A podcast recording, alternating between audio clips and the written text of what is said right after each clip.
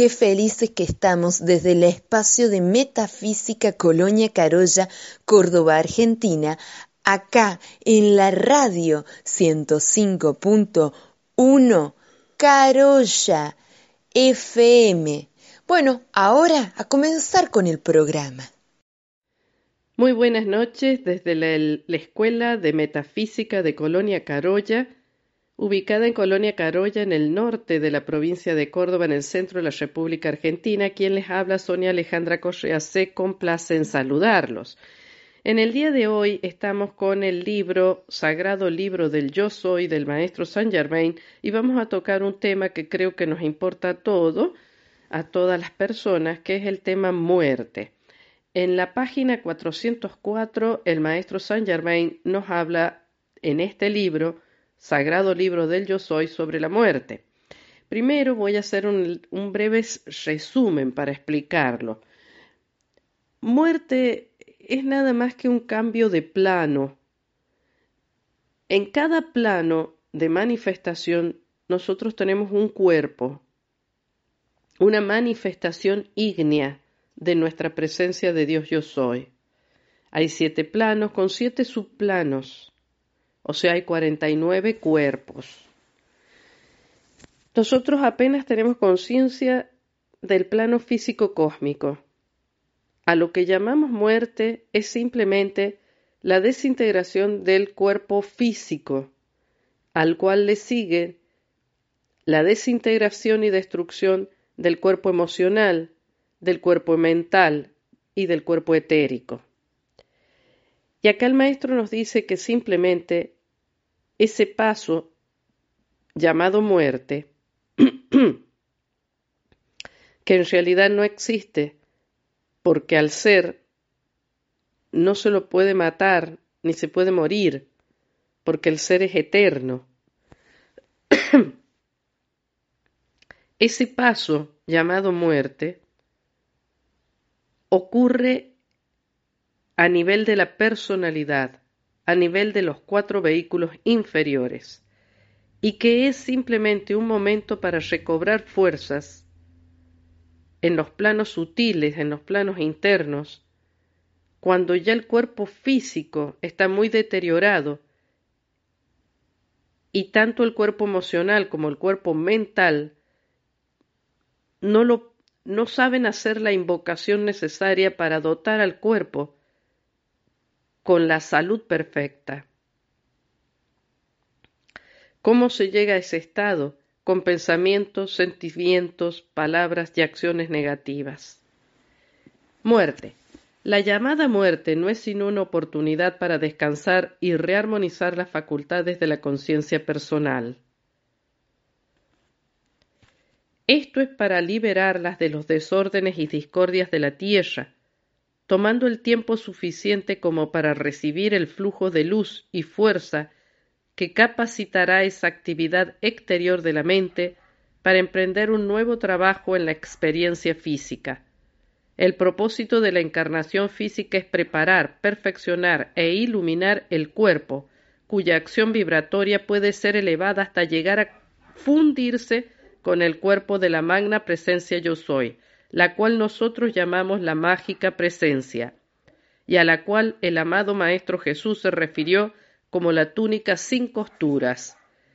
En este cuerpo, hecho de pura sustancia electrónica, el individuo está liberado de toda limitación, y por medio de una intensa devoción hacia la magna presencia yo soy, cualquiera puede descargar su poder hasta el punto que puede ver este resplandeciente cuerpo de sustancia tan brillante que al principio apenas si se puede darle una mirada, debido a la gran intensidad de su luz. Por medio de tal devoción, uno comienza a manifestar cada vez más su propio dominio consciente sobre toda manifestación. Esta es la luz eterna de todos y cada uno, y el propósito por el que transitamos a través de la experiencia humana. Vamos a resumir esta parte. Acá el maestro nos dice, que la llamada muerte no es sino una oportunidad para descansar y rearmonizar las facultades de la conciencia personal. Agrego yo, es un momento de descanso, es para liberarla de los desórdenes y discordias de la tierra, tomando el tiempo suficiente como para recibir el flujo de la luz y fuerza que capacitará a esa actividad exterior de la mente para emprender un nuevo trabajo en la experiencia física esto último se llama reencarnación. El propósito de la encarnación física es preparar, perfeccionar e iluminar el cuerpo cuya acción vibratoria puede ser elevada hasta llegar a fundirse con el cuerpo de la magna presencia yo soy, la cual nosotros llamamos la mágica presencia, y a la cual el amado Jesús se refirió como la túnica sin costuras. En este cuerpo, hecho de pura sustancia electrónica, el individuo está liberado de toda limitación. O sea, en el momento de la reencarnación, de la encarnación física, es el momento de perfeccionar e iluminar el cuerpo, cargándose con toda esa energía de la presencia. En este cuerpo hecho de pura sustancia electrónica, el individuo está liberado de toda limitación y por medio de una intensa devoción hacia la magna presencia yo soy, cualquiera puede descargar su poder, hasta el punto que puede ver este resplandeciente cuerpo de sustancia tan brillante que al principio apenas si puede darle una mirada, debido a la gran intensidad de la luz de la presencia yo soy. Por medio de tal devoción, uno comienza a manifestar cada vez más su propio dominio consciente sobre toda manifestación, sobre toda manifestación. Esta es la luz eterna de todos y cada uno y el propósito por el que transitamos a través de la experiencia humana. Cuando aquel que requiere la libertad cuando aquel que quiere tal libertad ha alcanzado el punto donde libera instantáneamente la cantidad de luz que él desea desde su cuerpo electrónico por medio de su propio comando, entonces él puede controlar toda manifestación, no importa en qué esfera él elige expresarse.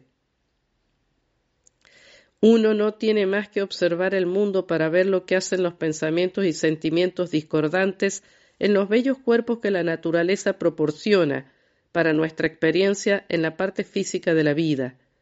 En la niñez y en la juventud la estructura de carne del cuerpo físico es bella, fuerte y obediente a las demandas que se le hacen. Pero cuando se permite que los pensamientos y sentimientos discordantes se expresen en el yo personal, con el correr de los años, a medida que se vive, el cuerpo llega a deteriorarse y el templo cae en ruinas debido a que la conciencia exterior ya no obedece a la ley de la vida, que es amor, armonía y paz.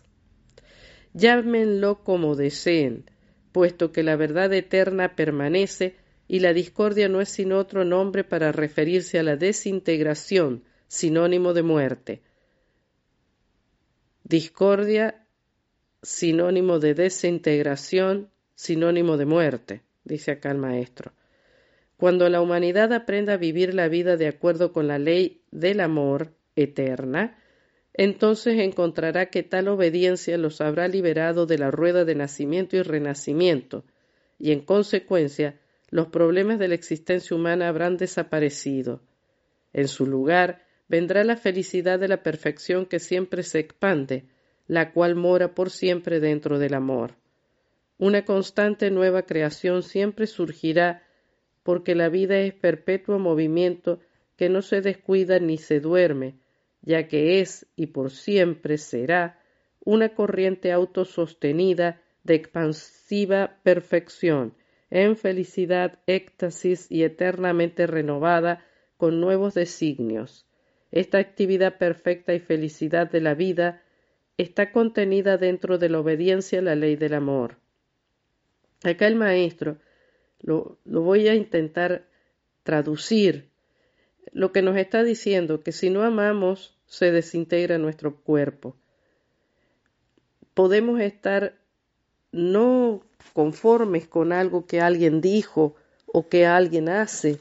Eh, podemos no estar de acuerdo con esa persona, pero el odio produce discordia, o el, de mejor dicho, el odio es discordia, y esto produce la desintegración del cuerpo. El último enemigo en vencer es la muerte. El último enemigo, la muerte, habrá desaparecido, ya que eso no es sino un medio de liberarse de una vestidura que no tiene más servicio para prestar que su uso para conseguir la perfección de la vida. Cuando el cuerpo físico está ya muy incapacitado y la personalidad que lo ocupa ya no puede por más tiempo hacer un esfuerzo consciente propio para expresar perfección, entonces la naturaleza por sí misma se hace cargo de las cosas y disuelve la limitación, y así el individuo puede tener una nueva oportunidad de hacer otro esfuerzo que le sea beneficioso. Afligirse por la muerte de alguien amado es egoísmo, ya que retarda el bien mayor que ese ser amado, debería gozar. Afligirse por tal sentimiento de pérdida es realmente rebelión en contra de la acción de una ley que ha sido ajustada para dar una mayor oportunidad para descansar y crecer, debido a que nada en el universo va hacia atrás, y todo, no importa lo que aparente ser temporal, está moviéndose hacia adelante, a un mayor y más grande gozo y perfección. La conciencia divina en nosotros no se aflige ni puede hacerlo, y la parte humana debería saber que, como nadie jamás puede salir del universo, entonces ese ser amado tiene que estar en algún lugar mucho mejor que el que ha dejado. Si fuera real y verdadero amor divino, no puede jamás dejar de existir y debe en algún momento, en alguna parte, atraernos hacia eso que amamos. En el verdadero amor divino no hay tal cosa como separación, y eso que se siente como sensación de separación no es amor. La sensación de separación es simplemente uno de los errores del yo personal en cuya creencia continúa viviendo, viviendo, porque no comprende la naturaleza de la conciencia. Donde está la conciencia, allí está funcionando el individuo, porque un individuo es su conciencia. Bueno, si en algún momento nos queremos separar de alguna persona, recordemos que el querer separarnos es una ilusión, porque no estamos separados, todos estamos unidos. Y el querer separarnos produce discordia y produce alteración del cuerpo físico. Un beso los esperamos los días lunes, los días jueves, los días sábados y los días domingos para expandir esta enseñanza interna metafísica y que logremos la ascensión de cada una de las situaciones que estamos atravesando. Los días lunes a las 19.30 horas, los días jueves a las 11 de la mañana con mi persona, Sonia Alejandra Correa, los días sábado con María Pía Pedano a las 11 de la mañana y los días domingos a partir de las 21 horas el programa de radio desde las 105.1. Radio Carolla. Un beso grande desde la Escuela de Metafísica de Colonia Carolla los saludamos con mucho afecto. Hasta luego. Muy buenas noches a todos y a todas. Espero que estén teniendo un feliz domingo y que tengan un bello inicio de semana. Les habla Lourdes Espinzante desde la Escuela de Metafísica de Colonia Carolla. Y hoy vamos a continuar con el estudio y la lectura del libro Provisión del señor Rubén Cedeño. Continuamos en la página 37 por si alguien tiene el libro físico y quiere continuar la lectura junto a mí. Y bueno, ¿qué sigue ahora? ¿En qué habíamos quedado? Habíamos estado hablando de las enseñanzas y los decretos que surgen en, el, en la oración que existen en la oración, el pan nuestro de cada día. ¿Y qué significaba el pan Recuerdan que habíamos dicho que el pan se refería a todo aquello que podemos llegar a necesitar. No solamente, por supuesto que lo incluye, el sentido más literal de el pan, de esta comida hecha de harina, sino hace referencia a todo tipo de comidas, todo tipo de alimentos, transporte, vestimenta, educación, eh, acceso a la salud, hace referencia a todo. Y en la oración del Padre Nuestro dice, danos hoy nuestro pan de cada día. Entonces, estamos pidiendo que se nos dé todo eso que requerimos, aparte del pan, literalmente, toda la vestimenta, el trabajo, la salud, el amor que se requieren entonces el decreto es, el pan nuestro de cada día, dánoslo hoy, porque lo pedimos ahora en el presente. No lo pedimos, bueno Dios, mira, mañana dame el pan. No, porque estamos siempre proyectando, en ese, si lo hacemos así, ese decreto en el futuro y lo que queremos es que hoy nos venga a nuestras manos y para nuestro uso toda la abundancia que necesitamos. Así que lo pedimos para hoy. Más adelante, ahora sí en la página 37, se nos habla de la fe. Y es importante tener fe y practicar la fe en el poder de nuestro gran ser para proveernos para proveernos de todo lo que necesitemos en nuestro día a día. A mí me ha pasado que yo tal vez en el día transitaba una situación y justo me parecía lo que yo necesitaba. Y capaz algo que yo por algún motivo o ya había comprado, o ya había arreglado, o cualquier cosa en el pasado que después dije, ah, ¿por qué hice esto si no lo necesito? Y o casualidad, unos días después, unas semanas después, lo necesitaba y lo tenía.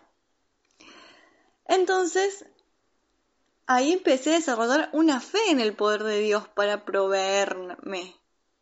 Siempre tenemos que confiar y hacer el decreto que estamos cubiertos en el día. Yo soy la presencia proveéndome con todo lo que necesito en este día. O yo soy la presencia adelantándose en este día, armonizando todos los caminos por los que deba transitar, supliendo todas las necesidades que puedan llegar a surgir. Y vamos a hacer nuestros decretos en el momento en que querramos, si es por la mañana, si es por la tarde, si es por la noche, y después nos ponemos manos a la obra a hacer las cosas que hacemos en el día. Pero siempre lo hacemos pensando que tenemos un gran ser, una presencia yo soy, que está ahí, cubriendo, cuidando. Dice eh, este primer párrafo. Así que ten fe, que el Padre nunca te va a dejar sin tu sustento. Te proveerá de casa, ropa, transporte y todo lo que necesites. Pero eso sí, no desbarates esta dádiva haciendo afirmaciones negativas contrarias a lo que Jesús enseña. ¿Cuáles eran estas afirmaciones negativas contrarias a lo que Jesús enseña? ¿Se acuerdan? Jesús nos enseña siempre a hablar bien, a respetar el nombre del yo soy y una vez que decimos esas dos palabras mágicas, terminar la oración con palabras positivas. Entonces, desbaratar un decreto o utilizar mal el nombre de Dios, que ya sabemos que yo soy lo que yo soy, es usar estas dos palabras y después de decir cosas negativas. Yo soy, llamo Violeta, no lo acepto, tonto, dicen por ejemplo o no tengo, no puedo. Esos son todos decretos en contra de nuestra fortuna. Más abajo nos dice, fíjate que Jesús da la clave de no ser negativo, al decirte que no te angusties por no poseer las cosas. No nos desesperemos, porque eso también no es un decreto en sí, pero es un accionar en contra de nuestra buena fortuna y de nuestra fe porque estamos poniéndole fe en lo negativo. Así que no tenemos que desesperar. Sí tenemos que accionar en la parte física, material, hasta donde se puede y después tener fe. Dios, el yo soy, nuestro ser interno, nuestra chispa divina, es todo lo mismo, son todos sinónimos sabe lo que nos hace falta. Y tiene todo listo, todo eso que necesitamos, que a veces ni nosotros sabemos. Por eso es muy importante, porque uno, una, a veces se cree que sabe todo lo que necesita y por dónde y para dónde y para acá y para allá, pero muchas veces, en verdad, no somos conscientes de lo que necesitamos o creemos que la re sabemos y no es así. Así que también hay que tener fe en que Dios nos está cuidando de todas esas cosas que no sabemos. Entonces, tiene listo todo eso que necesitamos y nos los quiere enviar. Siempre tenemos que pensar que Dios tiene eso que necesitamos y nos lo quiere dar. Y está feliz en dárnoslo. Porque si pensamos, ay, que es un peso, ay, que es mucho, ay, que es una molestia, Ahí, sin darnos cuenta, empezamos a qué? A meter trabas, a actuar en contra de nuestros decretos. Entonces, eso es una forma de negarlo. El actuar en contra de nuestros decretos pensando, no, que es un montón, que seguro no me lo dan, que no me escuchan, que, ay, era muy bueno para ser cierto, lo estamos negando, estamos cerrando la puerta y después eso no viene. Pero no es porque Dios no te escuchó, porque no existe el bien en el mundo, es porque nosotros y nosotras no hemos hecho nuestro trabajito de ponernos a cambiar nuestra mentalidad. Eso es lo que tenemos que hacer nosotros, ese es nuestro trabajo. Pensar positivo, actuar positivo, sentir positivo y eh, pensar positivo, perdón. Es el cuadrante de causación. Pensar positivo, hablar positivo, sentir positivo y actuar positivo. Ahí está. Eso es lo que tenemos que hacer nosotros. Esa es nuestra tarea. Y acá nos dice, este es un ejemplo que les voy a leer que nos pone el, señor Rubén Cedeño. Es como tener una pizzería al lado de tu casa y que, mientras estés muriendo de hambre, te pongas a decir, esas pizzas no sirven, están mal cocidas. No las compres. Aunque sean riquísimas, te las estás perdiendo. Y puedes desfallecer de hambre, que esas pizzas para ti no serán alimento. No juzguemos. Cuando veamos la manifestación de nuestros decretos, que tal vez al principio no sean exactamente lo que pensamos hasta que le vayamos agarrando práctica, siempre hay que decir gracias Padre. Jesús nos aconseja pensar y buscar las cosas en el plano espiritual primero que nada. El plano espiritual está lleno de amor divino, provisión, buena voluntad, belleza, armonía, soluciones, salud. Allí no existe la carencia, el engaño, la enfermedad, los problemas ni nada desagradable. Por eso, uno siempre debe buscar la referencia hacia el plano espiritual. Esto es cuando decimos, cuando sucede algo, si tenés que accionar en ese momento físicamente, bueno, háganlo. Pero siempre intenten hacer los decretos, entrar en un estado de calma y buscar a su presencia, que es la verdadera solucionadora de todos los asuntos de su vida.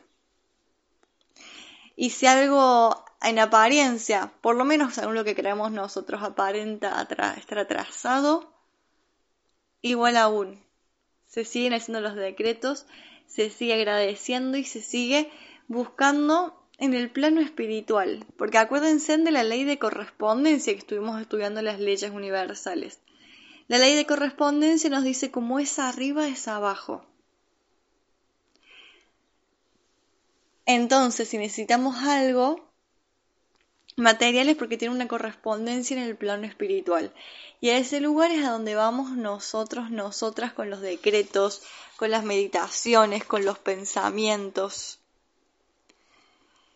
Jesús recomienda, buscad primero el reino de Dios y su justicia, y todas esas cosas os serán añadidas. Si tú tienes a Dios en primer lugar de su vida, Dios también te tendrá a ti en el primer lugar de la suya. Hagamos todos los días nuestra conexión con nuestra magna presencia yo soy. Sonia Correa, mi facilitadora, nos, nos enseña que aunque estemos en el trabajo y si podemos dejar cinco minutos y hacer una meditación, pensar en nuestra magna presencia yo soy, decirle cosas lindas, hablarle, recordar, si tenemos a mano un libro, podemos hacer algún decreto. Y si no, si en apariencia todavía no tienen algún libro, les voy a contar lo que hacía yo al principio cuando no conocía la metafísica, no conocía las escuelas ni nada. Y es que había visto un par de decretos por el internet y dije, oh, yo lo quiero hacer. Y no, por ahí los había, lo había pensado los había leído y no me los acordaba. Entonces yo me había anotado en un cuadernito los decretos en un papelito y los llevaba en el papelito. Así que no hay excusas para hacer los decretos. No hay excusas para decir, bueno, voy al baño y me siento unos minutitos y respiro, hago un decreto, me digo cosas lindas. Prueben a hacer eso, prueben por momentos en su vida, a lo largo del día, hacer esto. Ir a alguna, a ir alguna actividad de metafísica, a la iglesia, orar. Y van a ver que mientras más pasa el tiempo y más los practican, más rápido sus decretos van a ser escuchados y más rápido les va a venir la solución. Más rápido se, les va, se van a acordar del decreto y le va a salir a hacer la oración científica. Es cuestión de práctica. Si primero piensas en tu seguridad laboral, que no te vayan a botar del trabajo, en lo que vas a comer o vestir y por último en tus clases de espiritualidad, servicios y demás asuntos referidos a Dios, verás cómo se derrumba todo tu mundo material, tal cual vimos caer las torres gemelas de New York. Bueno, más adelante, Jesús, perdón, el señor Rubén Cedeño nos habla del diezmo.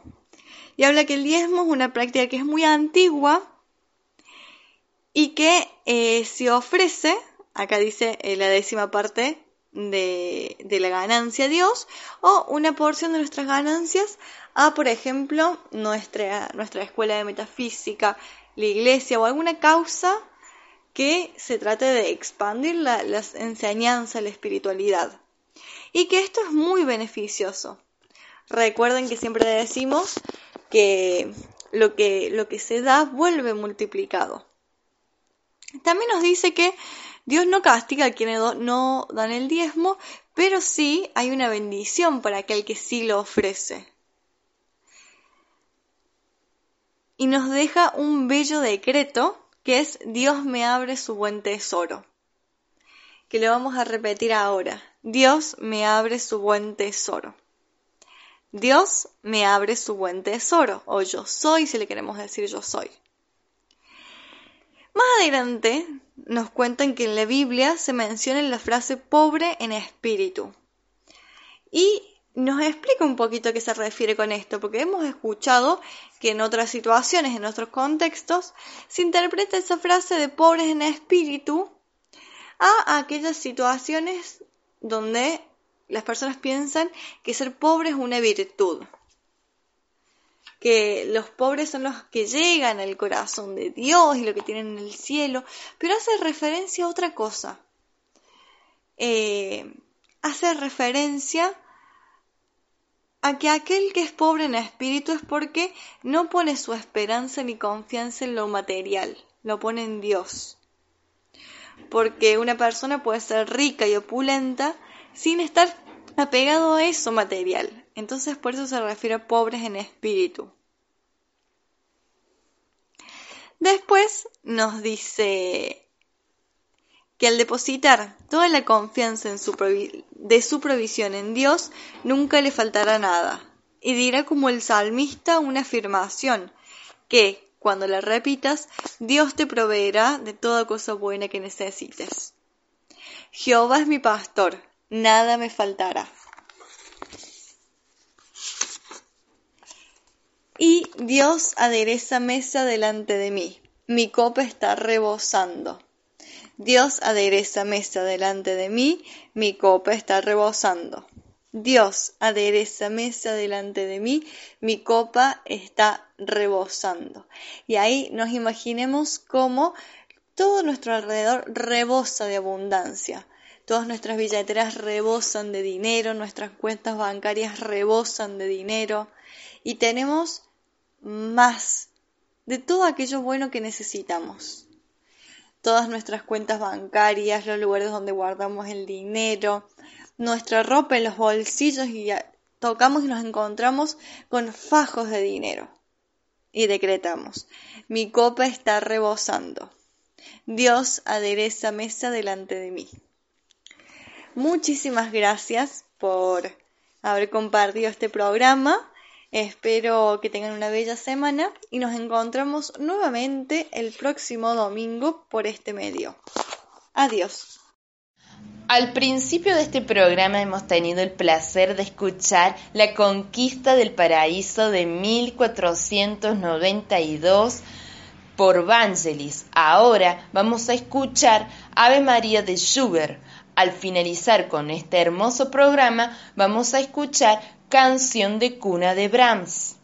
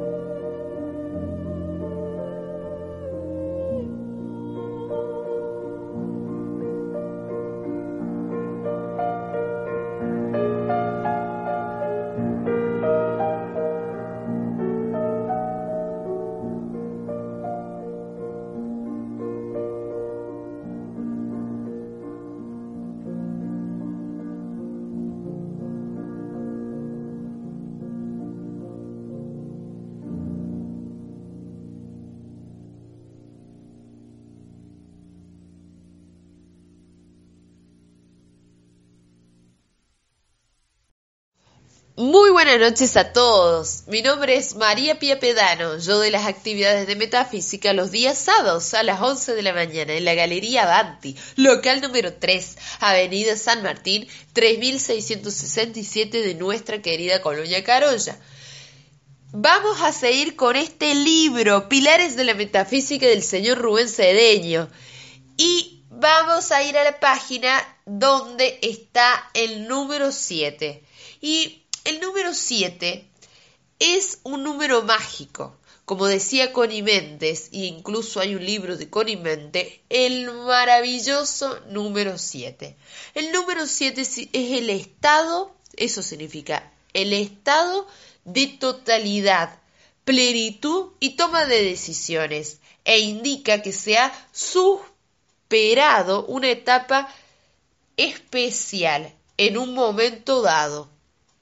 También es todo en la creación. Recorre siete etapas de la actividad. Luego viene el automáticamente un momento de descanso. Vamos a dar ejemplos de dónde está el número 7, donde se encuentra. Primero, los siete rayos, ¿sí? Cuando vemos los siete rayos, hablamos también de, eh, de los días, podemos hablar, ¿sí? Entonces se encuentra también los días de la semana, comenzando desde el domingo y terminando con el día sábado. Domingo, lunes, martes, miércoles, jueves, viernes y sábado. Ahí tenemos perfectamente el número 7. Los sonidos o tono, notas musicales, son siete las notas musicales los dones del Espíritu Santo. Perdón, los dones de los Espíritus Santos también. Los siete chakras. Y acá me freno cuando dice las edades del hombre para lograr su madurez.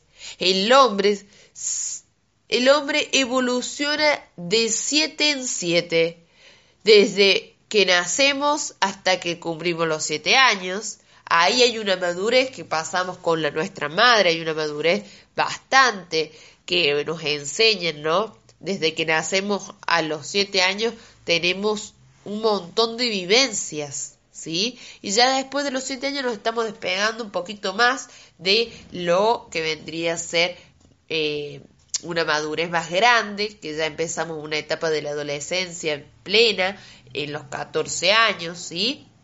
Y después va en 7 en 7, uno va madurando. Yo justo hoy me estaba dando cuenta que yo también había madurado en una etapa de mi vida, que yo tengo 27 años y me di cuenta que en este momento me di cuenta de varias cosas, que quiero madurar más económicamente, que tengo un crecimiento distinto, unos cambios que le fui haciendo a mi negocio, prácticamente eso movió un poco la parte emocional en mí, cada uno lo, toma de una manera distinta. Entonces me di cuenta que este en el número 7, yo tengo 27 años y justo me di cuenta que tenía que estar en la juventud, plena, pero a la vez esa juventud plena sea madura y a la vez eh, poner los pies sobre la tierra, ¿sí? Y jugar a mi ficha, ¿no? Bueno, eh, también son los siete aspectos de Dios, los siete pasos que recorre la manifestación, los siete principios universales. Y a veces me preguntan qué es los siete aspectos de Dios. Ya lo hemos visto en la clase pasada, ¿no? Eh, los siete aspectos de Dios, ¿sí? Los siete aspectos de Dios lo hemos visto, pero por ejemplo algo que es los siete aspectos de Dios de la totalidad de la vida, son estos. Los, los, siete aspectos de la totalidad de la vida son las cualidades del ser manifestadas en cada uno de los siete rayos. Primer rayo, azul, la voluntad. Segundo rayo, dorado, la sabiduría. Tercer rayo, rosa, el amor. Cuarto rayo, blanco, armonía. Quinto rayo, rayo verde, la vida y verdad. El sexto rayo oro rubí, misticismo. Séptimo rayo violeta, el orden y ceremonial. Entonces, vamos a ponernos a ver eso, que están también los siete rayos, y vamos a pasar también a los siete principios universales, que son los siete principios universales son los siete, son las leyes, perdón, inviolables, que se cumple inexorablemente.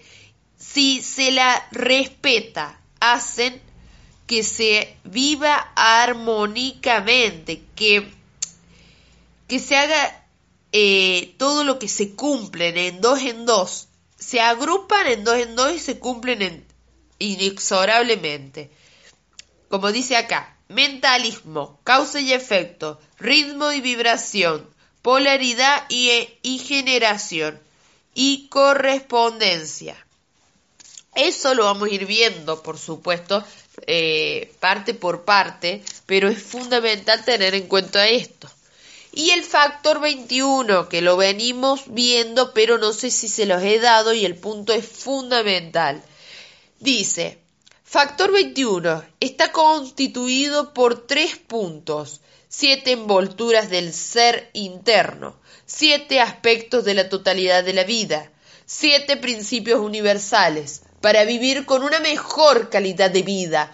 Todo ser humano debe ocuparse de ser y desenvolver su naturaleza interior, conocer y respetar los aspectos y los siete principios universales y desenvolver los aspectos de la totalidad de la vida.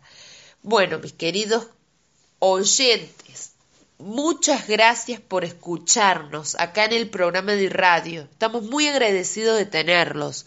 Y les invito a que vengan a las actividades que estamos dando los días lunes a las 19.30 horas con Sonia Alejandra Correa, los días sábados, perdón, los días jueves a las 11 de la mañana que hacemos el servicio de curación, los días sábados a las 11 de la mañana también con mi persona María Pía Pedano. Los días domingos nos pueden escuchar acá en el programa de radio y les mando un beso gigante y que tengan un buen comienzo de semana. Bueno, ahora vamos a hacer la práctica de la prosperidad. Recuerden que por estas actividades no cobramos, pero sí damos una donación voluntaria y amorosa para el servicio del espacio de radio, los impuestos, sí, el agua, la luz, todos los impuestos para también el alquiler, sí, donde damos las actividades en, la Galería Avanti, local número 3, Avenida San Martín 3667 y em, ustedes, si tienen ganas de dar su donación, pueden hacernos una transferencia. A, nos mandan un mensajito al número por WhatsApp, ¿sí? Eh, 3525 61 15 33 y ahí pueden hacer su transferencia eh, o su donación o pueden llegarse a la galería, ¿sí? Y dar su donación. Bueno, como siempre tenemos que hacer para la práctica de la prosperidad, pensar, sentir y actuar positivo y tener en cuenta esto. Yo voy a sacar mi dinero, voy a poner una música para que ustedes escuchen de provisión, para, como estamos viendo esto de la armonía, todo, para armonizar nuestro, nuestra provisión. Bueno. Van a bendecir en el nombre del más sagrado nombre de Dios que yo soy lo que yo soy. Yo soy invocando amadísimo Arcángel Uriel, a la Señora Gracia, para que vengan aquí y me hagan rica, opulenta y dadivosa. Muchas gracias a todos los seres del rayo oro ruí por la provisión de hoy, ayer y siempre. En este momento les voy a recordar los días y horarios de estas actividades. Los días lunes a las 19.30 horas, modo presencial y modo online con Sonia Alejandra Correa. Los días jueves a las 11 de la mañana, modo presencial con Sonia Alejandra Correa. Los días sábados a las 11 de la mañana con María Pía Pedano, modo presencial. Y los días sábados a las 12.20 horas con Sonia Alejandra Correa, modo presencial. Los días domingos nos escuchan acá en el programa de radio Carolla 105.1 FM a las 21. Sí, estamos a las 21. Recuerden algo fundamental que es donación voluntaria y amorosa. ¿sí? También para ir a las actividades tienen que ir a Avenida San Martín 3667, Galería Avanti, en nuestra querida Colonia Carolla. Y los números de teléfonos para informarse de estas actividades es 3525 61 15 33. Muchas gracias.